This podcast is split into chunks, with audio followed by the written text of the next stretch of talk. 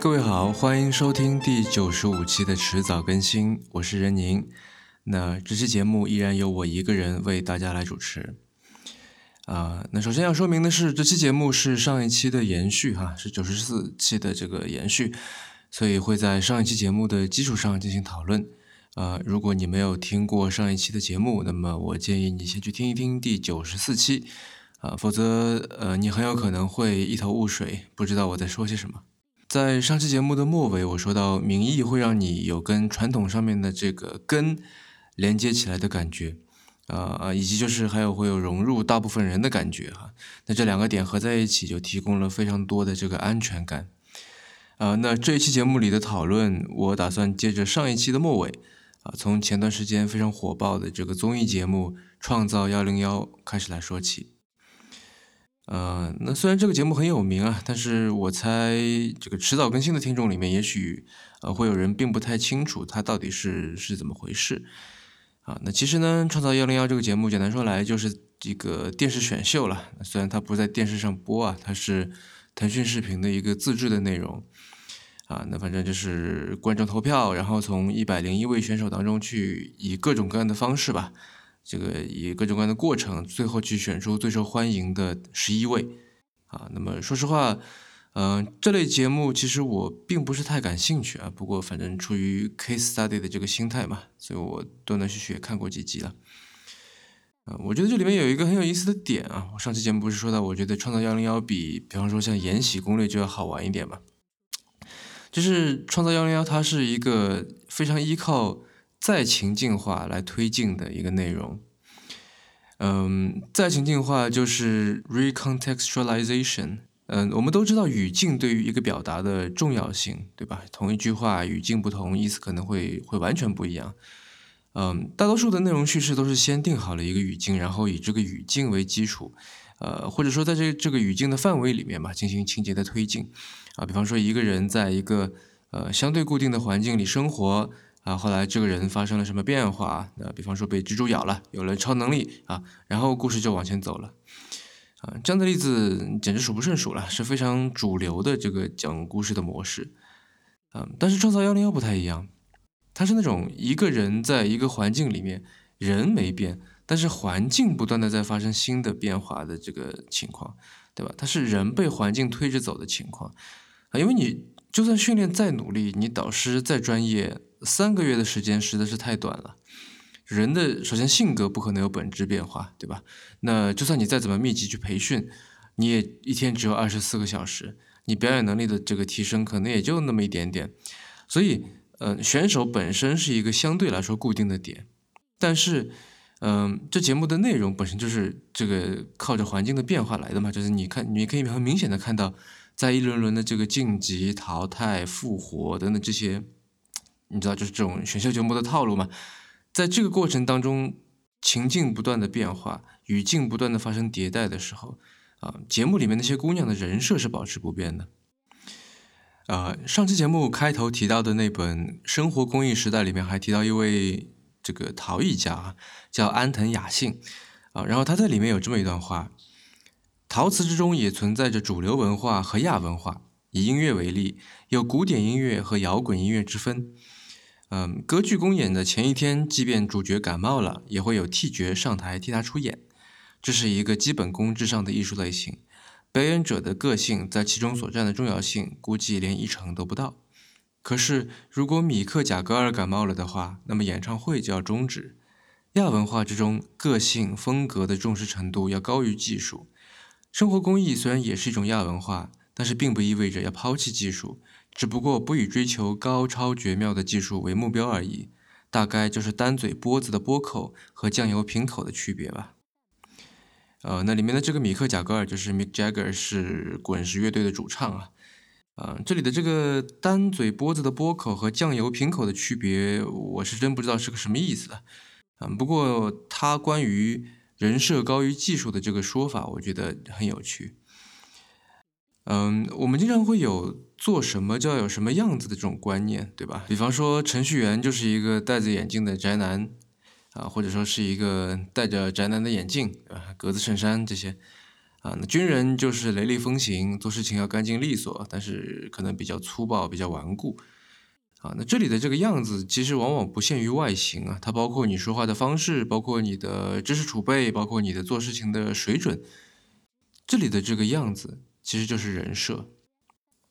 啊，有一个南非的单口喜剧演员叫做 Trevor Noah，他曾经表演过一段曼德拉跟还是参议员的奥巴马之间的这个虚拟的对话，哈，就是他一人分饰两角了，然后模仿他们的这个呃说话的方式，啊，就是整个情节就是在说曼德拉教奥巴马该怎么样才能像总统那样的说话。Wow, that's powerful, Mr. Mandela. Let me try to speak. Like that. Does that work? That's good. Very good. I can feel it. Yes, now for the magic touch. To be first black president, you need to have the husk.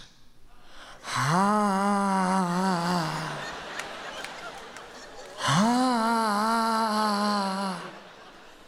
Uh, no more husky. Ah. Ah. Ah. Ah. Ah. Ah. That's it, you are getting it now. Ah. Ah. Ah. Ah. That's it. I think you've got it. Now repeat after me. America. America. No, the husk. Bring the husk back. America. America. America. America. America. America. Yes, I can feel it. Say, this is my country. Uh, this uh, is my country. Yes, this is my dream. Uh, this is my dream. Yes, I can feel it. You are going to be the first black president. I don't know. Do you think we can do it? Yes, we can. Yes, we can. Yes, we can. Yes, we can. Yes, we can. Yes, we can. You've got it right. Now go get them, my nigga.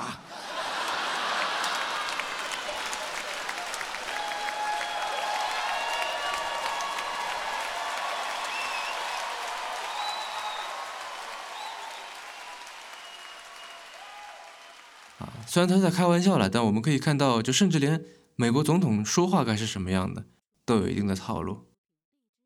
嗯，但是很有，我觉得很有趣或者很有意思的是，《创造幺零幺》里面的这个杨超越，如果你看过他的表演，呃，你多半会同意，他的技术是完全够不上专业级别的。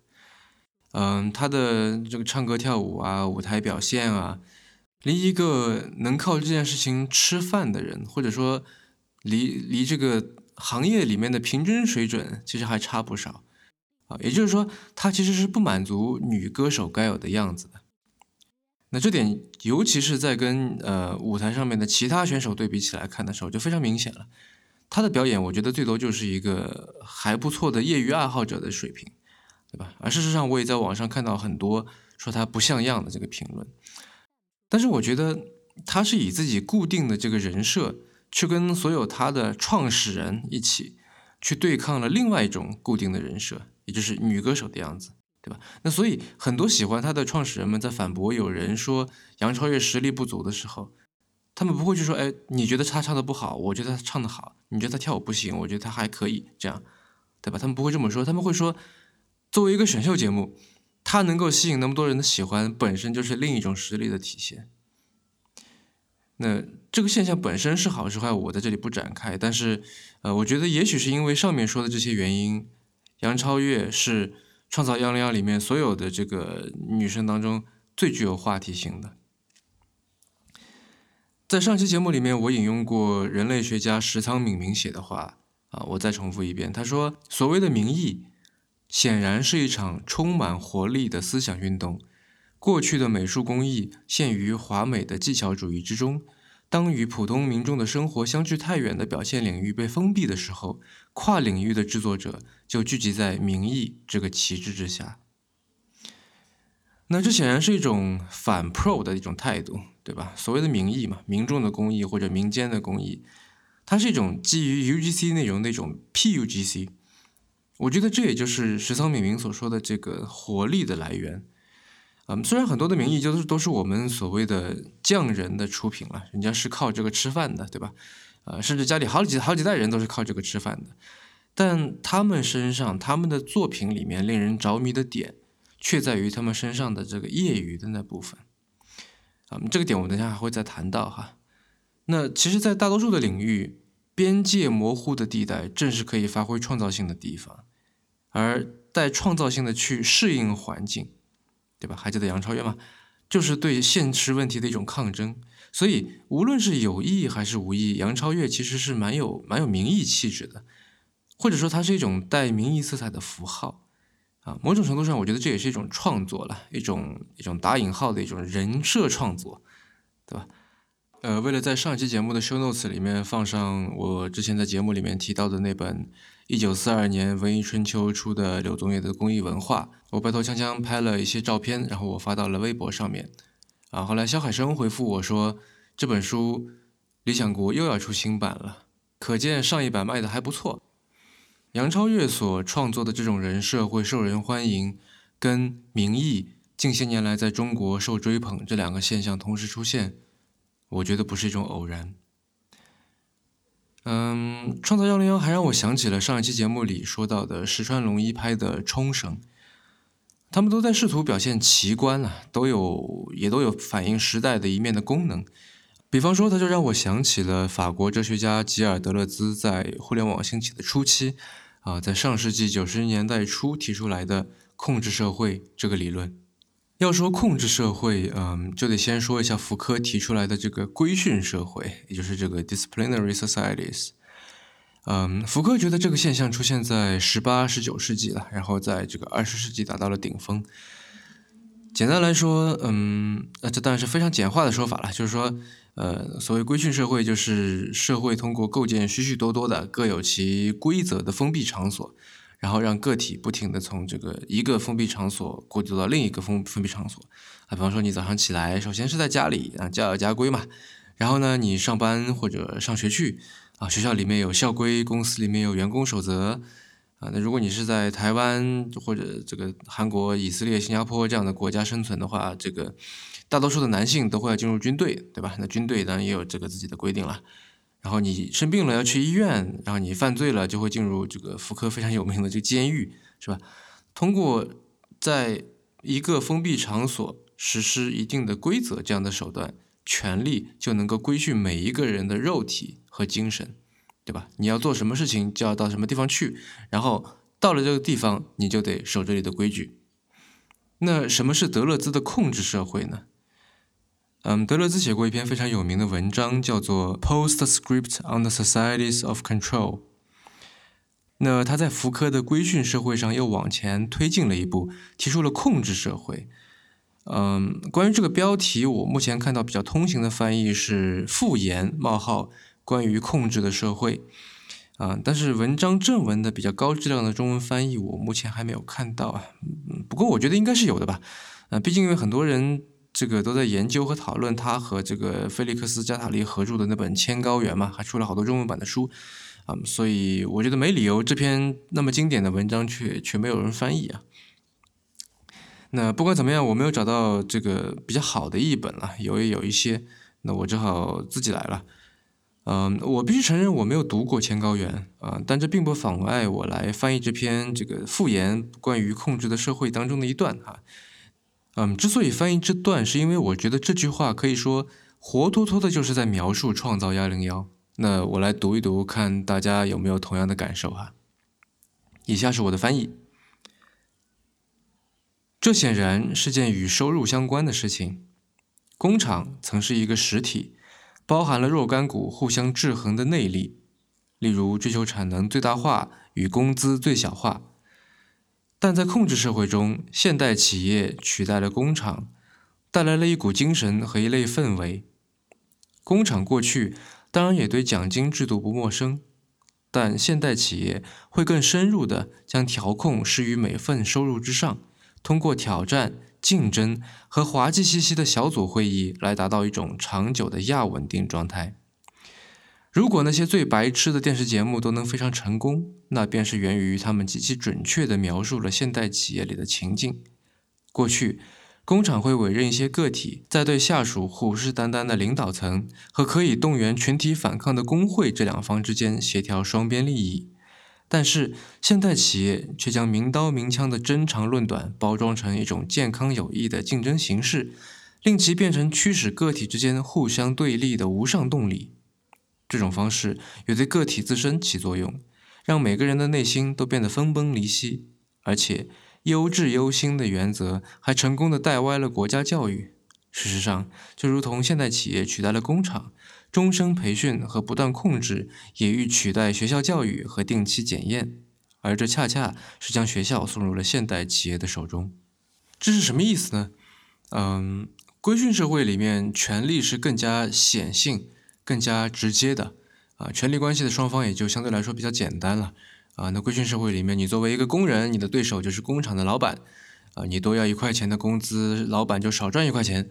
老板希望你少拿钱多做事，你希望少拿多拿钱少做事，啊，你的工资算固定收入，然后这个迟到早退旷工的话，就按照规定扣工资，对吧？然后你的工友跟你能力差不多，赚的也跟你差不多，你到了工厂就干活，离开工厂就不干活，这是规训社会的状态。但现在规训社会的这个封闭空间的这个特征，其实在很多时候已经不再起作用了，啊，比方说谷歌的那个很有名的例子，对吧？哪怕人是在公司，他也鼓励员工花百分之二十的时间去做自己的事情，啊，那我们也看到越来越多的人把工作上的事情带回家里去做，啊，越来越多的人创业或者自己做 freelancer 或者远程工作，对吧？我们之前有期节目讨论过这个数字游民这个事情，所以空间已经被技术打破了。在德勒兹的这个控制社会里面，其实权力关系要要微妙，要要复杂的多，而且权力本身的形象也变得不易察觉了。那一个典型的例子就是，就德勒兹说的很多次的这个现代企业里面的 KPI 考核所带来的那一套这个浮动薪酬体系。那通过这套体系，企业的管理者可以对每一个岗位上面的每个人都实施调控，而且同时他自己，对吧？作为这个职业经理人，他也被这套系统这个管理着。在控制社会里面，驱动每个人的动力是竞争。无论是说这个外部竞争还是内部竞争，那你竞争不过怎么办呢？社会和企业给所有人以提升自己资质、提升自己能力，这个呃吸取更多这个知识、去考更多证的这些机会，对吧？我们现在都在强调要终身学习嘛。那学完了以后，你再回来继续竞争，所以你的工资跟能力挂钩，跟你的业绩挂钩。那这种机制和文化是实现控制的关键之一。那如果我们在这个回到创造幺零幺那个例子里面去想想看的话，那些什么勤奋 C 位啊、能力 C 位啊，不就是不同的 KPI 要求下面的这个绩效奖励嘛，对吧？我那天读到郑武对倪占葛的一篇访谈，然后他说到传统文学是传统的人学，他的着力点是 individuals，是他们的内心世界。但是在当今的这些青少年反乌托邦小说里面，那比方说像什么《移动迷宫》啊、这个《饥饿游戏》啊这些，就传统的自由主义的个体是缺席的。很多角色并不是自己对在做的这个事情充分的认可、很喜欢，而只是所谓的这个形势比人强，对吧？他被丢到了那个里面去了，然后不得不跟里面的反派去战斗。你这样可说，这些小说里面的人物，与其说是 individuals。倒不如说是德勒兹提到的这个 individuals，他们是破碎松散的，不是完整不可分割的主体，是由一个个特征和技能这样的标签拼装起来的。嗯，我很同意这个说法了。这 individuals 在这个概念是这个德勒兹提出来的。我们知道 individual 是个人的意思嘛，对吧？那么，呃，从字面上来理解了，它的词源，哎，这个是不是叫词源？不管了，就是它的这个词源 divide 是分开的意思嘛。那么前缀的这个 in 是不能的意思，所以 individual 就是最小的单位，就分的不能再分了。但是在控制社会的时代里面，分到个人层面之后，哎，还可以再分的，因为从效率的角度出发，任何一套控制系统，它只要你跟它相关的那部分信息和能力就可以了。所以在现在这套控制社会的这个机制下面，人都被切片化，都被数据化了。原来是分到这个人就可以结束了，但现在是一个人，你还可以再往下分，分成无数个打在这个人身上的数据标签。啊，那德勒兹在上世纪九十年代初的时候就已经看到了我们这个大数据时代里面的人的情况了。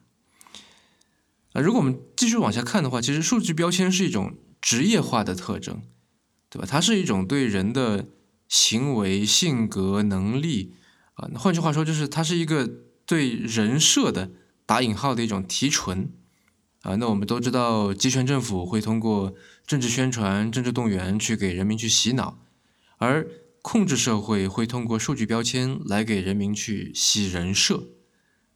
这个现象可不是只有在企业内部的工作环境里会出现哈，就像今日头条那种所谓的精准推荐，显然也是在这个范畴里面的。嗯，去年还是更早一些吧，郝景芳写过的这个北京折叠描述了一个阶级固化的场景，很多人说看了以后冷汗直冒，说觉得很恐怖，对吧？这个这样的未来就觉得令人很绝望。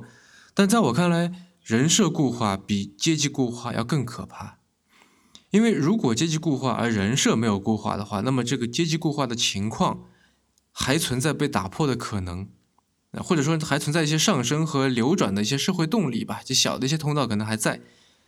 但是人设如果一旦固化，那么转眼间带来的就是阶级固化，而且这种固固化的这个状态会一直焦灼在那里。呃，我不知道大家还记不记得我在上期节目里面说到的这个 liquid modernity 这个概念啊，流动的现代性。这跟这种固化状态是一对相反方向的拉力，就好像政治往左，经济往右一样，就会会对人产生撕裂的。这里面的流动这个特性很重要，在技术的强力催化之下，我们其实整个社会的资源流动性是以毫无疑问的速度和加速度在增加的，而且原本在买卖双方之间会起到缓冲缓冲作用，或者说这个安全网作用的这个中介机构，啊，现在要么是消失，要么是被取代了。而且这个消灭他的人和取代他的人，还是以一种呃革命者的或者说一种洋洋自得的这个形态出现的，对吧？所以一方面是速度加快，二方面是缓冲减少。这个流动性带来的现象之一，就是有很大一部分人的焦虑，尤其是在规训社会到控制社会的这个转化期里面，这个现象会特别的明显。嗯，我想大家都能想到身边有许多这样的人，或者说你自己可能就是这样子的。他们把机构和制度当成是一个非常牢靠的堡垒，啊，他们工作的地方多半是政府机关、事业单位或者大型国企，呃，或者说他们做的这个事情，他们可能自己人不在体系里面，但他们做的事情是重度依靠某些中心化的资源来完成的。嗯，虽然这样的身份、这样的工作会对他们有很多限制，有很多想做的事情说不了、做不了，这个很多说想说的话说不了，然后他们自己很有可能也经常在私底下面去发牢骚。但是牢骚归牢骚了，这个堡垒他们自己出不去，但是至少外面的人也进不来。然后为了这种安全感，他们会愿意去忍受规训社会带来的那种强制性的服从，啊，不管他们自己内心是不是认可这一套。但现在有许多这样的传统单位也开始慢慢的具备一些控制社会的特征了，以前的那种做法正在渐渐式微，啊。所以这些人，他们一方面要受单位的规训啊，领导说的话就是对的；另外一方面受体系的控制，也要考评，也要看数据，也要靠大量的这个绩效来说话。所以这群人其实是最痛苦的，因为他们是所谓的蜡烛两头烧啊，他们处于一个无法赶上现在，但是也无法回到过去的状态，对吧？他们没有办法去操纵这套系统，然后也没有办法或者说不舍得逃到这个系统外面去。这些人往往是对经济下行和市场震荡最敏感的，也最容易焦虑，因为他们手里面所拥有的这些资源，正因为流动性的增强而慢慢的贬值或者说流失。我在上期节目里面说过嘛，民意是可以给人以安全感的，对吧？原因之一就是民意是一种思乡，是天生带着根的。那无论是说是地理发源层面上面的根，还是说时间维度上面的根了，那对于这群迷茫焦虑的人来说，民意其实可以成为一个心理上的依靠。啊，可以提供很多的抚慰，我觉得这也是为什么近几年市场上面出现了这么多跟民意相关的商业机会。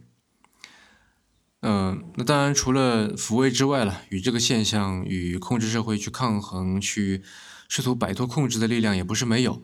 那一个例子就是现在各种媒体上面说的很多的斜杠青年啊，如果有人不知道的话，斜杠其实就是符号 slash 啊，也就是表示或的这么个意思啊，是什么也是什么这样。嗯，斜杠青年就是拥有多重职业、多重身份的这种嗯青年。那夹杠夹在这个斜杠和斜杠之间的，往往都是什么技能啊、职业啊、头衔啊、成就啊这些东西。虽然现在这个词很火热，但是有一个常识，就是在媒体上面被推崇的概念，往往在实体世界里面是缺失的。斜杠青年被大量谈及，不是因为斜杠青年有很多，而是恰恰是因为斜杠青年还不够多。斜杠青年最有趣的一点就是那种业余的状态，就是我们刚才说的。嗯，我忘了在哪一个访谈里面看到啊，姜文总是管自己叫这个业余导演。那除了自谦之外，我从他的这个表述，从他的这个神情当中，我也感受到有一种有一种对抗在那里，或者说他在试图突破某一种主流话语体系的这么一种态度。嗯，另外一个例子就是在数码器材的圈子里面，有一个词叫做“高玩”，啊，是高级玩家的简称了。那这群人有着。可以说是不逊于职业从业者的水平和知识，但是因为他们不靠这个吃饭，所以又比较灵活。那对于他们而言，这类兴趣爱好一旦变成职业，就会掉到这个控制社会的考评系统里面去，然后被各种指标束缚住。所以他们跟职业者的这个区别，其实让我想到，呃，同样都是信佛教啊，但是呢，我们民间有一种人叫居士，对吧？然后他们并不是这个职业的和尚或者尼姑这种僧侣，啊，那么比起这个和尚尼姑来说，嗯，他们的这个自由度就大了很多。但是这并不妨碍啊，他们去这个学习去参禅，对吧？啊，甚至有人这个理论水平或者说这个呃做出的贡献，我觉得可能还比这些呃职业庙宇里面的这个这个人要大得多。在某些领域成为不亚于职业的业余者，我觉得这是一种刻意使自己的边界变得模糊不清，变得难以定义，来跟控制社会共处甚至对抗的这么一种思路。啊，就好像你在一个到处都是人脸识别监控的时代里面，你不停的去整容，对吧？类似这种感觉。那这是一种外化型的做法。嗯，那基于同样的思路，还有一种内化型的做法，我觉得。呃，今年早些时候，富野悠悠记在北大做了一个讲座，标题叫做《数据化的导演和作家应该面对的挑战》。呃，然后有人对这个讲座做了一个文字记录哈，里面有这么一段：剧本说到底只有两种，就只分为悲剧和喜剧而已。从名字就可以看出是根据感情分类的。那么感情是从哪里来的呢？就是从不同的地域的人在其生活的环境。由其特殊的风土形成的各自不同的人的感性，这就构成了感情，而把这传达给观众，就可以称之为文艺。嗯，那这里面的感性其实就是 sensibility，我觉得它其实就是民意或者说就打着民意旗号的这类生活方式的这个精神核心吧。从逻辑上面来看啊，也是通过内化手段去跟控制社会共处甚至对抗的这个基础。啊，那既然洗人设是一种简化，那么通过提升自己的感性的复杂程度，它让你简化，你就变得复杂一些。你想要抵消这个被洗的效果，你只能就主动去变脏一点。那从事这个数据相关的工作的听众肯定知道，就质量比较差，或者说被某些因素影响过的数据，我们的确是会用脏，或者说呃被污染过了这样来形容吧，对吧？呃，那当然，我的意思不是说通过民意可以来逃脱控制社会了，就这么想肯定是这个太天真、太简单化了。但我觉得它至少可以成为马上要来的这个雾霾天气里面的一只口罩啊，因为感性啊，因为 sensibility 其实是心智的特性决定的。嗯，稍微岔开去一下哈，我前段时间在玩育碧的游戏《刺客信条：起源》嘛，啊，现在打的差不多了。它的故事背景设定在古埃及，然后我在游戏里面操纵的那个角色啊，竟然在一些古墓里面会发现一些看起来非常现代化的装置，然后你跟那个装置互动了以后，会有这样的话出来。Retransmission segment five acquiring contemporaneity. It has been one hundred five days since the great catastrophe. The messenger speaks. The color blue. We believe everyone sees it as we do. Ocean, sky, international Klein blue. What's to say yours and mine are of the same hue? Do you truly see it as I do? Frequencies so high, only a few can hear their cue. A heightened response to the taste of food. Colors invisible to the human eyes save for a few. A high voice perceived as living glass. Perceptions shape reality.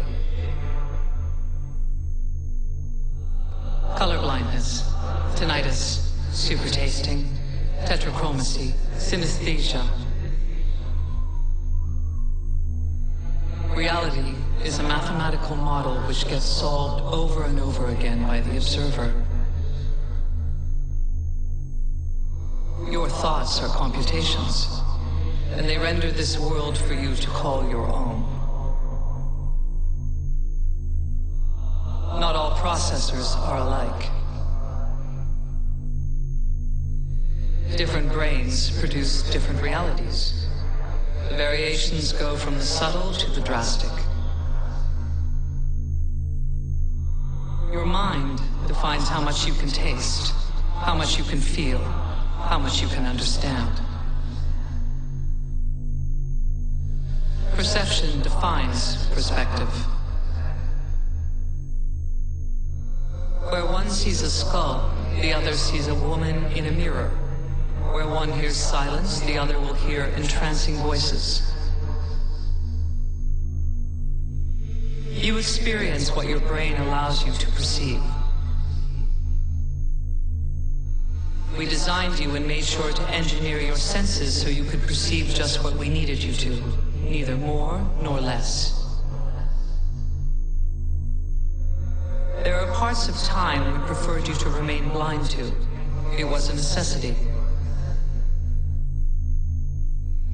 We have six senses, you have five. Can you guess the one missing?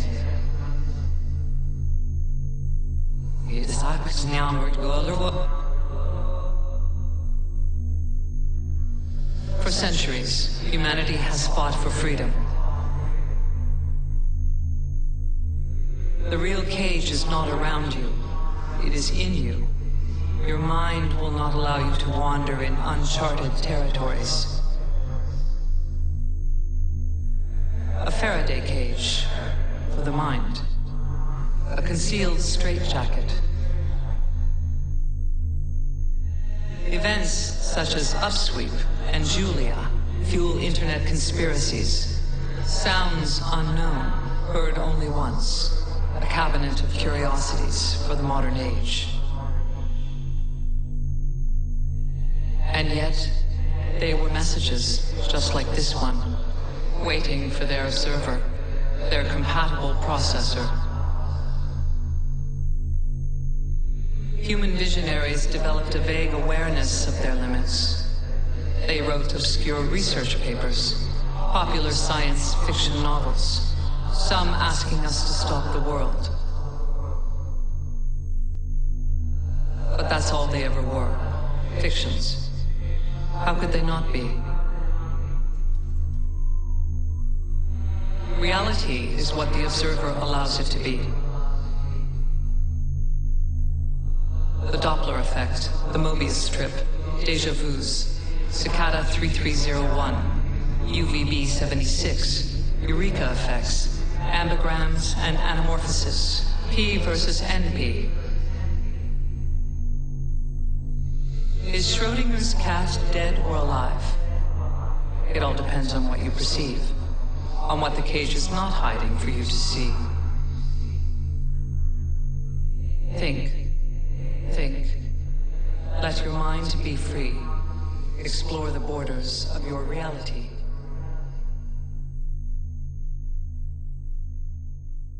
啊，那这段话其实是为游戏的大剧情服务的，那这里我就不剧透了。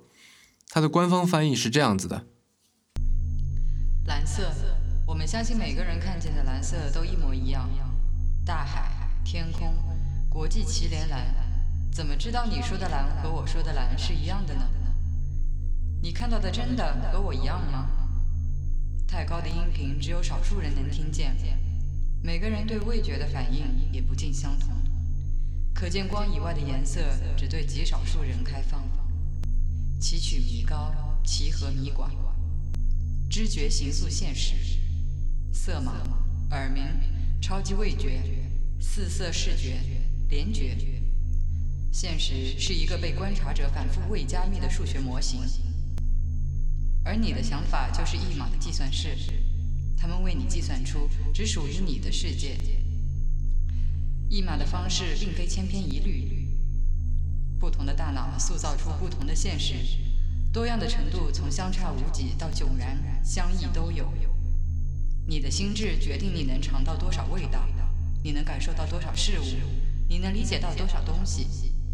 知觉决定观点。有些人看到骷髅，有些人则看到镜中的女子倒影，有些人没听到声音。有些人则听到绕梁三日的音乐，你能体验到的只有你的脑能理解的部分。我们在设计你的时候，就已经确保你的感知能力和我们需要你感知的一模一样，不多也不少。关于时间的部分，我们决定让你保持盲目，这曾是必要手段。我们有六感，你只有五感。你猜得出来少了哪一样吗？无法辨识。几个世纪以来，人们为自由而战。真正的牢笼不在你身外，而是在你心中。你的心智不允许你闯入未知的领域。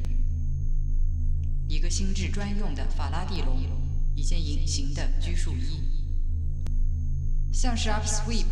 和 Julia 之类的事件，使网络上满是阴谋论。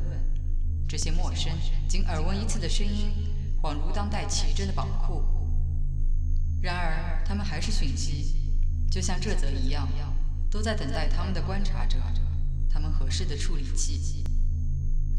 人类远见者逐渐隐约警觉到人类的极限，他们写下晦涩难解的研究报告，广受欢迎的科幻小说。有些人甚至希望我们让世界停止运转，但他们也就仅止于此。空想，这些东西怎么可能成真？现实是由观察者造就的。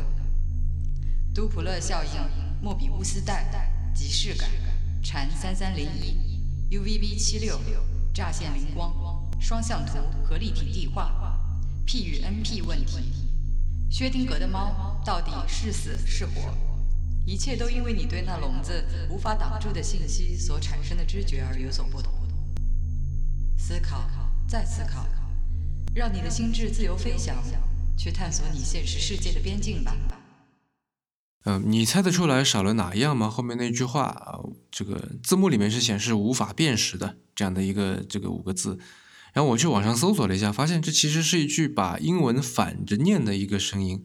啊，其实他说的是。超载你心智的能力，就 overload your mind's capacity。在一座古埃及的古墓里面听到这段话很有趣，对吧？我觉得这里的重点除了什么是心智的能力之外，还有超载，就是 overload 这个词。嗯，具体怎么去超载，游戏里没说。但我去想这种事情，其实应该是个人各显神通的吧。那超载显然是要有突破舒适区的含义的。嗯，我的理解是类似，好像心智层面的这个健身了。呃，那这当然有许多的方法了，就好像这个健身有许多方法一样。但既然这期节目一直在说名义啊，那我觉得其实名义独有的结合了地方性和泛用性的这个设计方法，其实可以很好的作为锻炼心智的一个切入点。嗯，作为连接 unique 跟 universal 之间的一个桥梁了。呃，我记得在十几年前，中央电视台有过一档节目，叫做《正大综艺》啊，啊，里面有一个环节是主持人出到一个外景地，然后去介绍风土人情，啊，然后在这个当地找一个东西，让现场的嘉宾来猜这是干什么用的。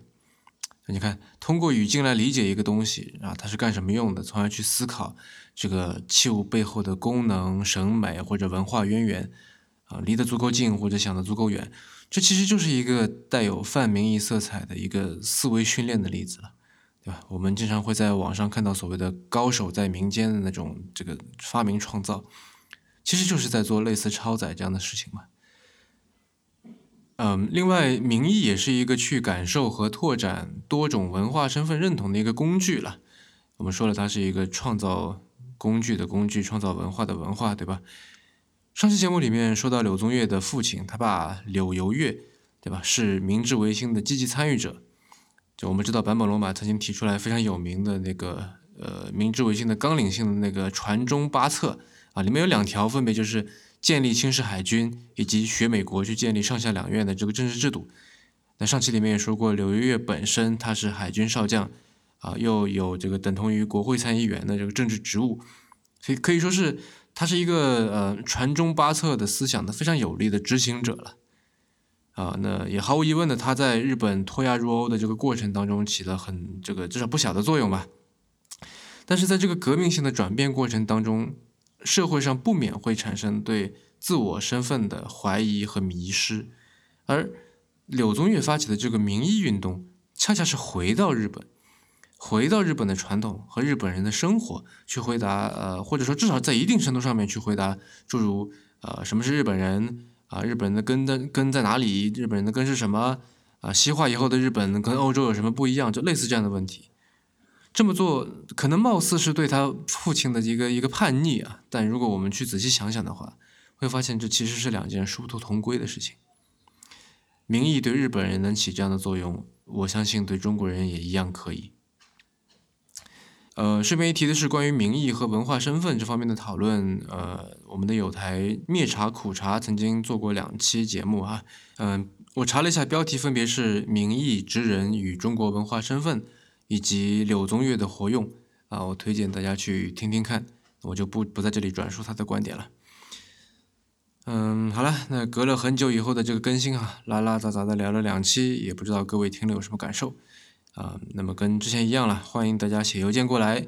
啊，那我现在收个尾。您刚刚收听的是迟早更新的第九十五期，这是一档探讨科技、商业、设计和生活之间的混沌关系的播客节目，也是风险基金 Once Ventures 关于热情、趣味和好奇心的音频记录。我们的新浪微博 ID 是迟早更新，电子邮箱是 embrace at weareones.com。啊，如果你想要访问迟早更新的网站，可以在浏览器地址栏输入邮箱的后缀，在网页导航栏中就可以找到迟早更新的网站链接。我们为每一期节目都准备了延伸阅读，希望您善加利用。呃，您可以在各大音频平台和泛用型播客客户端去搜索“迟早更新”进行订阅收听。呃，也欢迎您收听我跟 Real 搭档的播客《提前怀旧》。啊，我们希望通过迟早更新，能让熟悉的事物变得新鲜，让新鲜的事物变得熟悉。那就这样吧，拜拜。